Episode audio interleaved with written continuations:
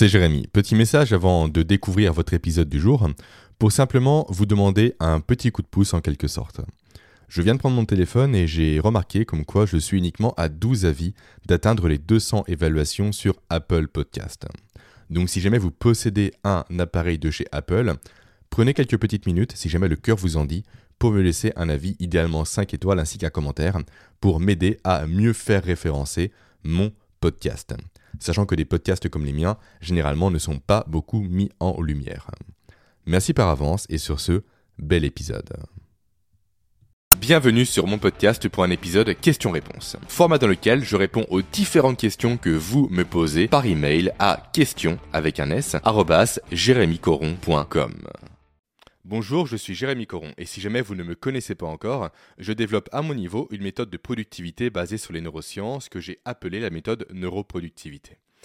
Aujourd'hui, premier épisode, questions-réponses qui est filmé. Donc premier épisode sur la chaîne YouTube des questions-réponses. Épisode dans lequel tout simplement je vais répondre aux questions que vous m'avez posées. Aujourd'hui, on est sur une sélection de trois questions. Première question, quel est mon rapport par rapport au nootropique. On verra après ce qu'est un nootropique. Deuxième question, quel est mon rapport à l'intelligence artificielle, notamment à ChatGPT? Et troisième question, qui concerne cette fois-ci plus une précision par rapport à des sujets que je peux aborder par-ci par-là, à savoir comment exploiter efficacement les rythmes ultradiens. Alors commençons par la base. Hop, là, je rebranche mon ordinateur. Voilà. Donc, commençons par les nootropiques. Un nootropique, c'est simple, c'est une drogue, du moins, c'est un complément qui est censé augmenter les capacités cognitives, augmenter soit la concentration, augmenter soit la productivité, soit la motivation, soit améliorer l'humeur et j'en passe. On parle souvent de smart drugs. Et déjà, j'aimerais revenir sur ce terme de smart drugs. Pour moi, il y a un véritable problème. Parce que quand on parle de smart drugs, donc de drogues intelligentes, on sous-entend le fait que la prise de ces éléments-là, de ces compléments-là, de, ces champignons, pardon, de ces végétaux, de ces acides aminés, permettrait directement d'augmenter le niveau d'intelligence. Il n'y a rien de plus faux que cela. En effet, il n'y a pas de réseau neuronal de l'intelligence. Le nom même de smart drugs est presque un mensonge en quelque sorte. Il ne reflète pas la réalité réelle de la prise de ces compléments-là. À mon niveau, j'ai essayé j'ai pris plusieurs types de compléments censés augmenter l'efficacité de mon cerveau. J'ai pris de la psilocybine par exemple durant 30 jours, qui est un champignon censé augmenter notamment la concentration. D'ailleurs, des études prouvent littéralement que ça fonctionne. Ce n'est pas censé, mais ça fonctionne. J'ai pris également du lion's mane. J'ai pris également euh, beaucoup de plantes adaptogènes, notamment tout ce qui est euh, ashwagandha et j'en passe. Et au final, certes, ça m'a aidé ça m'a aidé légèrement parfois à être plus concentré quand j'avais du mal à être concentré. Des fois à retrouver de l'énergie quand j'avais du mal à avoir de l'énergie, notamment à cause de nuits potentiellement compliquées avec mes enfants. Mais je me suis rendu compte, avec le recul, avec ce que j'ai pu lire sur le sujet, avec les connaissances que j'ai pu développer en m'informant sur la science et la littérature justement au sujet des nootropiques, que ce n'est pas spécialement une bonne solution. Pour quelle raison? En fait, il y a deux problèmes majeurs qui ressortent par rapport à la, consommation des nootropiques, des smart drugs. Le premier problème par rapport à ça, c'est le fait que souvent, ces compléments, ces pilules, ces cachets, ces plantes ou autres, sont prises non pas pour obtenir un mieux, donc pour être plus efficace, plus productif, plus concentré, j'en passe, mais davantage pour pallier à un non-respect du vivant. Rappelez-vous, euh, le vivant a des lois, j'en parle très souvent, et parmi ces lois, on a notamment le respect du sommeil, le respect d'une bonne alimentation, ou encore le respect d'être en mouvement au quotidien. Si on ne respecte pas ces lois-là, lois par lesquelles le vivant a été vraiment façonné au cours de l'évolution, on devient endetté envers le vivant. Autrement dit, on n'offre pas à notre corps les ressources physiologiques nécessaires afin qu'il puisse performer. Du coup, notre corps, que fait-il? Il vient directement compenser notamment en nous déminéralisant, en vidant notre énergie, en créant des maladies et j'en passe. Il vient puiser dans ses réserves et donc, au final, en ne respectant pas les lois du vivant, on finit par créer une dette qu'on va devoir payer un jour ou l'autre. À nouveau par de la fatigue chronique, par des maladies et j'en passe, comme j'ai pu le dire précédemment. Et en fait, souvent, pour revenir aux nootropiques, donc aux smart drugs, elles sont prises pour pallier, pour masquer un peu en quelque sorte ces comportements inadaptés par rapport au vivant. Donc, on ne respecte pas sa physiologie, on dort mal, on se prive du coup de sommeil en l'occurrence, on mange mal, on reste sédentaire toute la journée, et à cause de ça, on est moins performant. Mais au lieu de faire l'effort que de respecter les lois du vivant, On vient se dire simplement, je vais prendre un petit nootropique, je viens prendre de la shwaganda, de la psilocybine et j'en passe, pour retrouver un niveau d'efficacité sans pour autant changer les comportements qui m'ont mené à ce niveau d'inefficacité que je veux fuir. Et ça, c'est un véritable problème pour moi. C'est le premier problème. D'ailleurs, pour le développer avant de passer au second, élément très important, et là ça concerne autant les smart drugs que la prise de café, on doit, si jamais vous souhaitez le faire, consommer des nootropiques ou à nouveau de la caféine que quand tous les indicateurs sont au vert. En fait, simplement, on arrive dans un monde, et on en parlera, je pense, quand on parlera ensemble également de l'IA, dans un monde où on écoute de moins en moins les signaux envoyés par notre organisme. Notre corps sait ce qui est bon pour lui dans la majorité des cas. S'il il envoie entre guillemets un signal de fatigue, c'est qu'il faut se reposer. Il ne faut pas accélérer à ce moment-là. Et donc, quand on est fatigué, quand on en dette de sommeil, quand on mange mal, quand on se sent stressé, quand on se sent dépassé. Le corps veut du repos. Il veut non pas aller vers l'extérieur, donc l'extéroception, aller vers la quête d'objectifs, vers l'atteinte de buts, mais vraiment se replier sur lui-même pour se régénérer, pour justement faire travailler son système immunitaire pour se sortir de l'état de détresse dans lequel il est.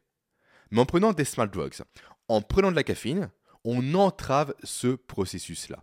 Le corps hurle de s'arrêter, et nous on met un grand coup de pression sur l'accélérateur. Donc certes, à un instant T, ça va fonctionner, on va pallier à nos problèmes, mais à un instant T plus 1, T plus 2, l'effet de la caféine ou l'effet des smart drugs vont forcément se dissiper. Et à partir de là, on arrive sur un véritable phénomène de crash. Donc tous les indicateurs retombent encore plus bas que l'état déjà bas auquel ils étaient précédemment. Et on arrive, généralement, à ce moment-là, dans un cercle vicieux, on va dire, où on va reprendre de la caféine ou des nootropiques pour pallier à nouveau au crash qu'on vient de subir. Et donc on entretient constamment une fuite en avant, qui fait que le corps n'a jamais le temps de se régénérer. On va prendre un exemple assez parlant par rapport à ça. L'exemple des, euh, des PDG, des personnes comme ça, que j'accompagne parfois, qui constamment tirent sur la corde, constamment vraiment tirent sur leur organisme durant des mois, des mois, des mois. En fait, ces personnes-là remarquent constamment une tendance chez eux. Le fait que dès lors qu'ils sont en vacances, ils finissent par se blesser. Ils finissent par avoir mal au dos. Ils finissent par tomber malades. Certains même, après avoir vraiment vendu leur entreprise ou autre, décèdent. Pour quelle raison? Souvent ces gens-là attribuent ce phénomène-là, on va dire, à un manque de chance. Ah, j'ai pas de chance, à chaque fois que je prends des vacances, je tombe malade. À chaque fois que je prends des vacances, je me blesse au dos. Quand un phénomène survient une fois. On peut parler de chance potentiellement ou de malchance. Deux fois, quand il y a occurrence et récurrence, ça commence à devenir un peu plus compliqué. Trois fois, là, il faut arrêter de se leurrer l'esprit. Il y a un problème quelque part. Et ce problème, c'est que ces gens-là, encore une fois, en tirant trop sur la corde, sont médiés par un neurotransmetteur qu'on appelle l'adrénaline. L'adrénaline, historiquement, on va dire au niveau évolutif, qu'est-ce que c'est? C'est une molécule qui permettait au corps humain simplement de faire fi de la douleur, de faire fi des problèmes en cas de danger. En effet, quand on faisait face à un tigre à dents de sabre, s'il nous mordait, il nous arrachait la moitié d'un bras, il ne fallait pas que le corps se bloque littéralement, sinon c'était la mort assurée. Il fallait qu'il inhibe les nocicepteurs, donc les récepteurs à douleur, pour simplement permettre à l'individu en question soit de combattre, soit de fuir pour augmenter ses chances de survie. Aujourd'hui, ces PDG-là, ces dirigeants-là, à nouveau que j'accompagne parfois, donc je sais effectivement la situation qu'ils traversent et ce qu'ils font subir à leur corps, sont dans la même situation que ce chasseur-cueilleur face au tigre à dents de sabre. Ils viennent de par leur travail, de par la charge et l'intensité des objectifs qu'ils viennent se fixer, se mettre en situation de stress. Et le corps, face à un stress physique ou psychologique, réagit de la même façon. En l'occurrence, il libère ici de l'adrénaline qui vient masquer tous les symptômes d'alerte qui pourraient dire, du moins qui pourraient faire dire à ces PDG-là, qu'il faudrait lever le pied. Et donc, quand les vacances arrivent, l'adrénaline se dissipe, automatiquement, qu'est-ce qu'il se passe? Eh bien, les maladies ou les douleurs ressortent d'autant plus vives, car elles se sont accumulées durant des mois et des mois et des mois sans jamais être traitées. À nouveau, pour la caffeine, pour les smart drugs, c'est exactement la même logique qu'il faut respecter. C'est écouter son corps. C'est dès lors que le corps envoie un signal de fatigue, un signal de repos, c'est l'écouter et ne pas prendre de la caféine pour pallier ce signal-là, pour travailler malgré les signaux que nous envoie notre organisme. Donc ça, c'est pour le premier problème que j'ai identifié par rapport à la prise des nootropiques. Le fait que cette prise sert non pas à améliorer une base déjà très solide, mais à pallier une base qui, malheureusement, est friable. Ensuite, deuxième problème, ces éléments ne sont pas des outils comportementaux. Qu'est-ce que je veux dire par là? Simplement, avant de prendre des drogues, avant de prendre de la caféine, il y a plein de comportements au quotidien, notamment la respiration, qui est le premier qui me vient à l'esprit. Et là, je vous envoie directement à mon épisode que j'ai fait avec Leonardo Pelagotti sur ce sujet-là, qui permettent d'atteindre les mêmes effets, voire des effets encore plus puissants. Notamment par la respiration Wim Hof, si on parle à nouveau de l'utilisation de la respiration. Ça peut être également le froid, etc., qui apportent généralement des résultats assez intéressants, voire plus intéressants que les smart drugs, sur la concentration, sur la motivation et j'en passe il y a une vraie différence à faire entre prise de smart drugs et ces outils-là qui sont vraiment des outils dits comportementaux. Autrement dit, on fait le choix conscient de placer notre corps, notre physiologie, dans un état donné, par un travail qu'on va induire soi-même. Versus, à nouveau, on prend une petite pilule magique qui est censée nous donner les mêmes effets. Quelle est la différence entre ces deux comportements-là, entre la pilule magique d'une part et réellement la démarche consciente de faire quelque chose? La différence réside dans le phénomène de plasticité cérébrale. Je m'explique. Qu'est-ce que la plasticité cérébrale? C'est la capacité du cerveau humain à se remodeler pour faire face aux contraintes qui vont venir directement euh, s'opposer à lui. Donc, c'est par ce phénomène-là que le cerveau progresse pour justement se permettre d'être plus efficace, plus résilient à l'avenir. Et donc, on va venir consciemment entraîner sa respiration qu'on va venir consciemment également s'exposer au froid. On va venir faire travailler la plasticité cérébrale de notre cerveau pour créer des nouveaux circuits neuronaux qui vont nous permettre à terme d'atteindre les résultats visés en termes de concentration, de motivation, de, bonne humeur et j'en passe, beaucoup plus efficacement à l'avenir. On vient changer réellement la structure cérébrale par ces comportements-là. Alors qu'au niveau des smart drugs, il n'y a pas cette démarche d'être sur le chemin. Il n'y a pas cette démarche d'avancer. Il n'y a pas cette démarche de se confronter à des choses qui viennent challenger le cerveau humain. Non, à nouveau, c'est une pilule magique. Donc les effets comportementaux ne sont pas présents. Et donc les effets sur le cerveau ne sont pas présents non plus. Et aujourd'hui, selon moi, on n'a plus le droit de se faire l'économie d'arpenter le chemin. Les raccourcis ne fonctionnent pas. La nature ne prend pas de raccourcis. Avec les smart drugs, avec également la caféine mal utilisée, on cherche littéralement à s'opposer au vivant, être au-dessus du vivant. On parle de biohacking. Depuis quand est-ce qu'on peut se permettre s'avancer, de se dire ok, je vais hacker la biologie, je vais être supérieur à l'évolution. L'évolution qui a plusieurs millions d'années d'essais-erreurs à son niveau pour livrer l'être humain tel qu'il est aujourd'hui. L'évolution est quasiment tout essayer. Vouloir devancer l'humain, encore plus, encore pire, pardon même, vouloir le devancer en ne respectant pas les lois auxquelles il doit justement se conformer, pour moi, est véritablement la meilleure solution, le meilleur chemin pour s'exposer à des risques en termes de santé, en termes d'énergie et en termes d'intégrité physique à court, moyen et long terme. A également autre bénéfice des outils comportementaux pour finir sur une touche un peu plus légère, par rapport du coup aux nootropiques ou à la caféine ou aux smart drugs, peu importe comment on les appelle, c'est qu'ils sont gratuits. Littéralement, apprendre à respirer efficacement, c'est gratuit. Prendre des douches froides, c'est même plus que gratuit, ça fait des économies. Parce qu'il n'y a pas justement le fait de chauffer l'eau. Donc véritablement, ces outils comportementaux sont, selon moi, à privilégier au détriment des smart drugs. Mais essayez par vous-même. Véritablement, je ne parle pas de façon dogmatique. C'est mon point de vue, ce sont mes essais, ce sont mes erreurs. Réellement, je partage ce que j'ai pu apprendre, lire et comprendre sur ces sujets-là. Mais faites-les par vous-même, c'est le plus important. Soyez votre propre laboratoire. Essayez la psilocybine. Essayez également euh, bah, la prise de caféine, vous connaissez forcément, mais essayez le Lion's Mane, essayez la Shwaganda, essayez tous ces éléments-là et vraiment notez. Prenez des notes sur votre état vraiment cognitif, sur votre état d'alerte, sur votre concentration, j'en passe, pour voir si ou non ces éléments-là font véritablement effet chez vous. Et autre élément, dernière recommandation on va dire, si jamais effectivement vous franchissez le pas, vous essayez, ce n'est pas une injonction à essayer évidemment, hein. c'est plus une recommandation à terme, si jamais vous vous sentez un jour d'essayer, faites-le. Et si jamais vous le faites, respectez une phase de repos équivalente à la phase de prise. Pourquoi c'est important? Parce qu'à nouveau, comme on l'a vu précédemment, on va demander au corps de donner plus que ce qu'il peut donner en temps normal. Donc c'est normal qu'ils doivent se reposer après cette surexpression de ses capacités, tout simplement. C'est exactement la même raison qui nous pousse à prendre des vacances après une semaine potentiellement de travail acharné. Voilà pour la première question. Ensuite, on va passer à la deuxième question, du coup, sur l'intelligence artificielle. Quel est mon point de vue par rapport à l'IA C'est une très bonne question. Alors, l'IA, l'IA, notamment ChatGPT, je m'en suis beaucoup servi au départ. J'ai trouvé ça juste révolutionnaire, j'ai adoré et j'ai vraiment surexploité cet outil en m'en servant pour vraiment tout faire et rien faire littéralement. Maintenant, tout comme les smart drugs, j'en suis revenu.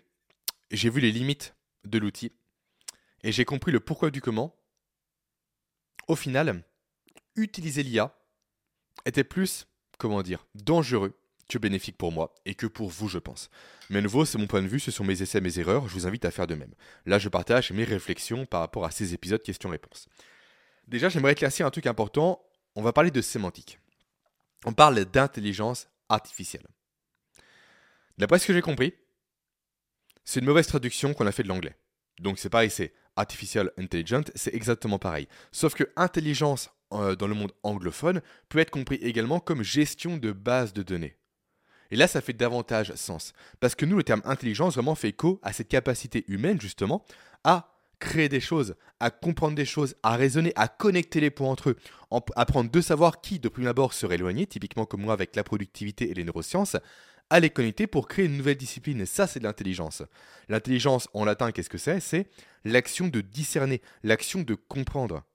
On est dans l'action d'ailleurs, on n'est pas dans la passivité. Avec l'intelligence artificielle, nous sommes dans la passivité. On demande à ChatGPT quel est X, quel est Y, comment faire Z. Il vient répondre. Et qu'est-ce qu'on fait? On se contente de lire sa réponse. Ce n'est pas de l'action, c'est de la lecture. Il y a une véritable différence, justement, à nouveau, on arpente le chemin. C'est comme les smart drugs et tout simplement les outils comportementaux. Dont on l'a vu précédemment, avec les smart drugs, réellement, on se fait l'économie de faire l'effort de mettre en place des comportements pour obtenir des bénéfices. Avec les outils comportementaux, c'est l'inverse. On fait des efforts pour obtenir des résultats. Pour l'IA, c'est exactement la même chose. Et en plus, à cause de ce phénomène-là, du fait que tout est servi sur un plateau en quelque sorte, on pose une question, l'IA apporte une réponse, eh bien, on fait moins travailler son cerveau. Et notamment, on vient affaiblir ses capacités de mémorisation. Parce qu'on retient un élément quand on va accorder du temps à cet élément. Quand on va chercher à creuser un sujet. Quand on va se confronter à des difficultés. Et là, ça fait écho à quoi? Directement à une loi que j'adore, la loi des 85-15, qui a été émise par euh, Jonathan Cohen, dans la revue notamment Nature Communication, qui dit simplement que pour qu'un apprentissage soit efficace, il faut que 15% des exercices ou des lectures que l'on va s'infliger nous placent volontairement en situation d'échec. Parce que l'échec permet tout simplement la plasticité cérébrale. On revient à cette notion de plasticité cérébrale qui est si importante.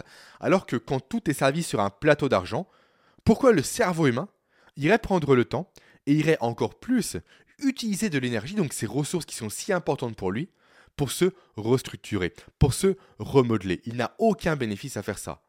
Donc ça, c'est le piège véritablement de l'intelligence artificielle. Et en parlant d'intelligence, je viens de me rendre compte que je n'ai pas défini ce qu'était l'intelligence. Il y a là une citation d'Emmanuel Kant que j'aime beaucoup à ce sujet-là, qui nous dit simplement que l'intelligence d'un individu se mesure à la quantité d'incertitude qu'il est capable de supporter. Et cette définition-là, est juste aujourd'hui. Parce que dans quelle mesure on se place face à l'incertitude quand on travaille avec l'intelligence artificielle? L'intelligence artificielle ne fait pas preuve de nuance. Elle est dogmatique. Il n'y a pas d'éléments flous. Il n'y a pas de questions. Il n'y a pas vraiment de limite à son raisonnement. Parce que c'est le raisonnement d'une machine. Seul l'être humain peut gérer l'incertitude. Seul l'être humain peut réellement se poser des questions, peut douter, peut douter des choses qui l'entourent. L'IA, elle, encore une fois, est totalitaire dans sa démarche. C'est la réponse, c'est ceci. Et souvent, quand on recharge la page, on remarque que la réponse qui était ceci précédemment devient cela maintenant. Donc, véritablement, pour moi, on ne doit pas se faire l'économie tout simplement de prendre le temps de développer ses connaissances. Et pour ça, il y a une méthode que j'aime beaucoup qui est la méthode Feynman. Méthode Feynman que je tiens à vous partager, qui dit simplement que l'on maîtrise un sujet, que l'on connaît un savoir en quelque sorte, uniquement quand on est capable de l'expliquer à un enfant de 10 ans. En effet, combien d'entre vous se sont déjà retrouvés dans la situation très gênante, ça m'arrivait à plusieurs reprises avant de connaître cette méthode-là, de penser maîtriser un sujet, de penser maîtriser une connaissance, un savoir, une information, mais dès lors qu'il nous était demandé de l'expliquer, on en était parfaitement incapable. Comme si les mots ne sortaient pas. En fait, il y a un biais derrière ça. Le fait que le cerveau, à nouveau par économie d'énergie, veut nous faire croire qu'on maîtrise beaucoup de choses. Sauf que, bien souvent, ce n'est pas le cas. Et devoir reformuler une connaissance pour l'adresser à un enfant de 10 ans nous oblige tout simplement à maîtriser la connaissance. Car on ne peut pas expliquer ce qu'on ne maîtrise pas. Et donc, quand on est face réellement à un bout de papier, à une note, où on cherche à coucher noir sur blanc la connaissance que l'on veut acquérir pour la reformuler simplement pour qu'un enfant puisse la comprendre, on fait face à nos blancs, on fait face à nos zones d'incertitude justement, cette capacité à accepter l'incertitude. Et là, qu'est-ce qu'on va faire naturellement? On va devoir creuser pour éclairer les points, pour éclaircir les zones d'ombre. Ça, c'est l'intelligence. C'est un travail vraiment d'investigation, l'intelligence. C'est un travail de recherche. C'est un travail besogneux parfois. Mais c'est par ce travail-là, par ces efforts-là, par cette capacité justement à se remettre en question, à accepter l'incertitude, que l'on va réellement renforcer notre cerveau, que l'on va développer cette notion de plasticité cérébrale que ne permet pas l'intelligence artificielle. Et pour boucler par rapport à ce sujet de l'IA, je vais revenir sur le projet de Elon Musk, euh, le projet notamment Neuralink, qui a vocation, ce n'est pas le seul, mais c'est le plus connu, on va dire, à implanter des puces directement dans le cerveau pour permettre un peu à l'image de Matrix de télécharger directement les connaissances dans le cerveau humain. Dans quel monde vit-on? Véritablement, dans quel monde vit-on? On va à l'opposé même, à nouveau, des lois du vivant à cette notion de je dois faire un effort pour obtenir une récompense, à cette notion de je dois réellement me creuser l'esprit, rechercher, vraiment aller loin dans mes connaissances, me challenger, me mettre au défi pour acquérir un nouveau savoir. Là, tout est donné. Et le problème encore plus, comment dire, long terme que je vois par rapport à, à notamment Neuralink, c'est le fait qu'aujourd'hui, on vit déjà dans un monde où on ne comprend plus ce qui nous entoure. Typiquement, moi, là, je comprends pas ce micro. Comment il fonctionne? Comment il a été construit? Comment est-ce qu'il est fait? Quels sont ses matériaux? Qu'est-ce qui le compose? Pareil pour la caméra, je ne la comprends pas. On ne comprend pas sa voiture, on ne comprend plus rien de ce qui nous entoure, contrairement à nos ancêtres. Également, on vit dans un monde où, on l'a vu précédemment, notamment par rapport à cette notion sur les smart drugs, où on est de plus en plus déconnecté par rapport aux signaux que nous envoie notre corps. Aujourd'hui, on se fie plus aux données envoyées par notre Apple Watch que nos propres ressentis. Et on se dirige maintenant dans un monde où on veut nous exproprier de notre cerveau. C'est dramatique. On veut fusionner avec la machine. L'être humain est tellement plus qu'une machine que je trouve ça, à mon niveau, encore une fois, à la fois dramatique et pathétique. Commençons par nous respecter nous-mêmes, arrêtons d'être métaboliquement insultants, réellement réapproprions-nous notre évolution, tout ce qui a fait qu'on a un homme aujourd'hui, avant de se poser la question de et si jamais une puce pouvait m'aider, est-ce que je la prendrais? Non. Chaque chose en son temps. Ces puces-là vont venir directement réduire le potentiel de notre cerveau plutôt que de l'augmenter comme tout le monde aimerait nous le faire croire. Du moins, c'est ma lecture des choses que je vous partage aujourd'hui. On arrive maintenant à la dernière question qui m'a été posée sur l'utilisation des rythmes ultradiens. Déjà, qu'est-ce qu'un rythme ultradien? Un rythme ultradien, c'est un rythme plus rapide qu'un rythme circadien. Rappelez-vous, un rythme circadien, on en a parlé ensemble récemment sur l'épisode sur le sommeil. Circadien, ça veut dire en latin approximativement une journée. Donc un rythme circadien, c'est un rythme de 24 heures plus ou moins. Et donc par rapport à ça, on a le rythme euh, ultradien qui est plus rapide, donc qui est sous les 24 heures. Et souvent quand on parle de rythme ultradien, on parle de rythme de 90 minutes qui serait le rythme ultime pour se concentrer pour être efficace. Ça a notamment été démontré dans un super livre qui s'appelle euh, The Power of Self-Engagement, il me semble, j'ai un doute. Je le mettrai comme d'habitude directement dans la fiche ressources qui vient agrémenter cet épisode, téléchargeable directement sous l'épisode dans la partie description. Et en fait, durant cette, euh, dans ce livre, une étude a été relatée, très intéressante, l'étude des violonistes, où euh, un expert dont le nom m'échappe complètement a étudié les plus grands violonistes de ce monde pour savoir justement ce qui faisait leur compétence, ce qui était à l'origine de leur talent, de leur virtuosité. Et ce scientifique a remarqué quelque chose d'étonnant, comme quoi naturellement, tous ces violonistes-là suivaient le même rythme d'apprentissage, 90 minutes de travail et 10 minutes de pause.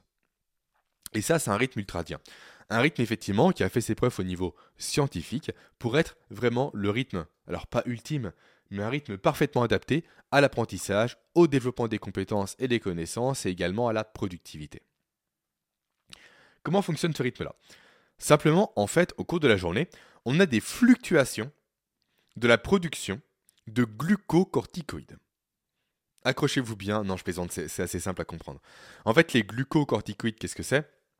C'est tout simplement euh, une famille euh, qui contient notamment le cortisol et la cortisone. Et en fait, ces deux molécules-là, donc réunies sous le terme de glucocorticoïdes, permettent d'extraire le glucose stocké dans l'organisme pour en faire de l'énergie directement mobilisable par le corps humain et par le cerveau humain. Le plus gros pic de cortisol, notamment, c'est le matin au réveil. Là, je vous renvoie directement à l'épisode sur le sommeil. Mais au cours de la journée également, on remarque que ce système de production vient varier et vient avoir des pics de glucocorticoïdes, encore une fois, en journée, sur des horaires qui sont directement propres à chaque personne.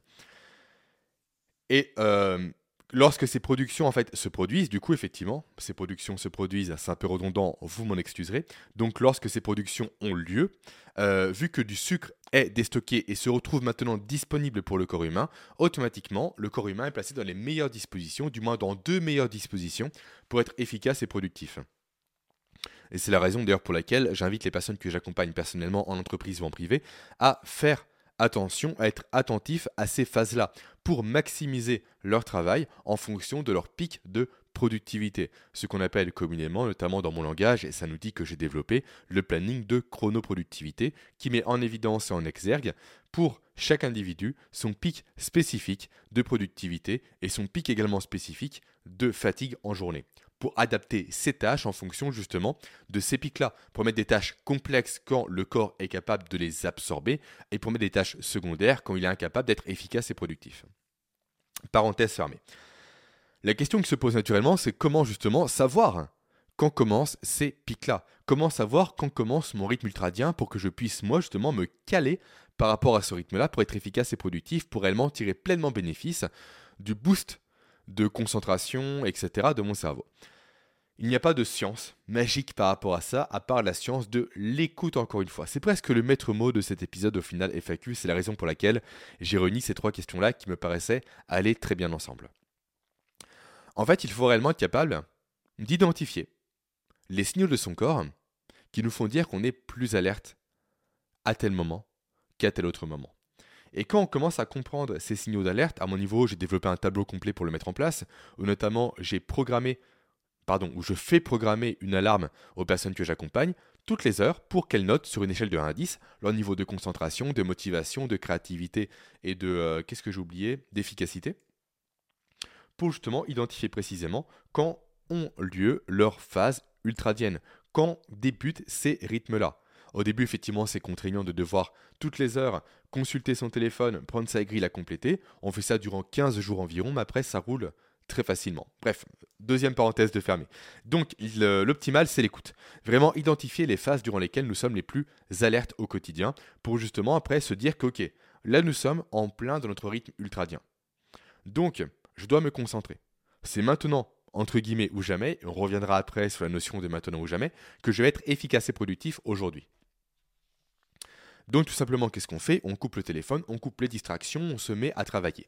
Sachant que, naturellement, dans ces 90 minutes-là, il y a la phase de montée en concentration que vous devez connaître très bien si vous avez suivi notamment ma formation à ce sujet-là. Phase qui peut durer entre 5 et un quart d'heure. Donc on passe par cette phase-là, on se concentre et après on travaille. Voilà comment justement identifier précisément euh, le départ de ces rythmes ultradiens.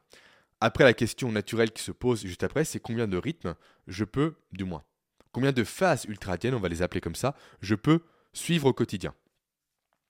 Personnellement, j'en suis entre une et deux, pas plus. Au-delà de 3, donc 4, etc., ça me paraît quasiment impossible à suivre, pour la simple et bonne raison, du moins ça concerne vraiment une minorité de personnes, pour la simple et bonne raison que rester concentré, ça fatigue, ça use des ressources. Et je nommais personnellement ce phénomène-là le phénomène de fatigue concentrationnelle. Comme quoi, effectivement, être vraiment concentré à 100% sur un seul point mobilise énormément le cerveau. Et donc utilise beaucoup de glucose pour mener à bien les tâches attendues. Donc à partir de là, effectivement, dépasser les 2-3 cycles, bah, les 3-4 cycles, pardon, me paraît très compliqué. Euh, on va revenir à cette notion de phase de montée en concentration, qui est très importante. Parce que vous comprendrez bien que sur 90 minutes, si on passe déjà 20 minutes, 25 ou 30 minutes à se concentrer, c'est du temps qui est entre guillemets non pas perdu, mais qui pourrait être utilisé directement pour réellement accomplir plus de travail. Et c'est la raison pour laquelle effectivement votre mission principale, dès lors que vous avez su identifier précisément quand ont lieu vos phases de productivité, votre rythme ultradien, du moins vos phases de rythme ultradienne, vous devez vous mettre comme mission principale, encore une fois, de réduire le plus possible la phase de montée en concentration. Il y a des protocoles par rapport à ça, il existe des solutions, des outils et j'en passe, mais sachez juste que plus vous allez vous entraîner, plus vous allez tout simplement réduire ce temps-là naturellement on en revient à cette notion de plasticité cérébrale. Vous allez, par des outils comportementaux et non pas par des smart drugs et j'en passe, remodeler votre cerveau de sorte à ce que les circuits de la concentration, en quelque sorte, soient plus efficaces, soient plus, comment dire, rapides dans leur mise en place, ce qui va réduire encore une fois la phase de montée en concentration, donc ce qui va vous permettre d'avoir plus de temps à disposition pour travailler au maximum de vos capacités. Et on va conclure cet épisode par un élément important par le fait d'éviter le dogmatisme. Ce n'est pas parce que vous passez à côté d'une de ces phases que la journée est finie. Ce n'est pas parce que vous êtes également en dehors de cette phase-là qu'il est impossible d'être efficace et productif. Vraiment, mettez-vous dans cette logique de phase de productivité, donc de rythme ultradien, quand vous avez des tâches très complexes à accomplir. Typiquement, actuellement, je travaille sur mon livre qui sortira d'ici quelques mois aux éditions Erol. Livre qui va s'appeler Votre cerveau n'est pas programmé pour être productif. Quand je m'attelle à l'écriture de mon livre ou à sa relecture, je fais en sorte de caler l'écriture ou la relecture durant une phase ultradienne pour vraiment être 100% focus et concentré. Mais pour des tâches du quotidien, ça ne m'importe pas. Du moins, ça ne m'importe peu. Si je suis dedans, tant mieux. Si je suis en dehors, tant pis. Véritablement, voyez cet outil-là comme étant, comment dire, un bonus en quelque sorte. Un bonus à activer, un joker à activer même, quand vous avez, vous, des tâches importantes à réaliser qui demandent une pleine concentration. Et on va se laisser là pour cet épisode questions-réponses. N'hésitez pas à me poser d'autres questions auxquelles je répondrai d'ici quelques semaines dans un épisode de ce type-là. Allez, bonne journée. Je vous remercie d'avoir écouté cet épisode. Avant de vous laisser, laissez-moi vous rappeler que vous pouvez télécharger le résumé des actions, des outils et des stratégies ou encore des ressources que j'ai abordées durant ce dernier en cliquant simplement sur le premier lien présent en description. À très bientôt.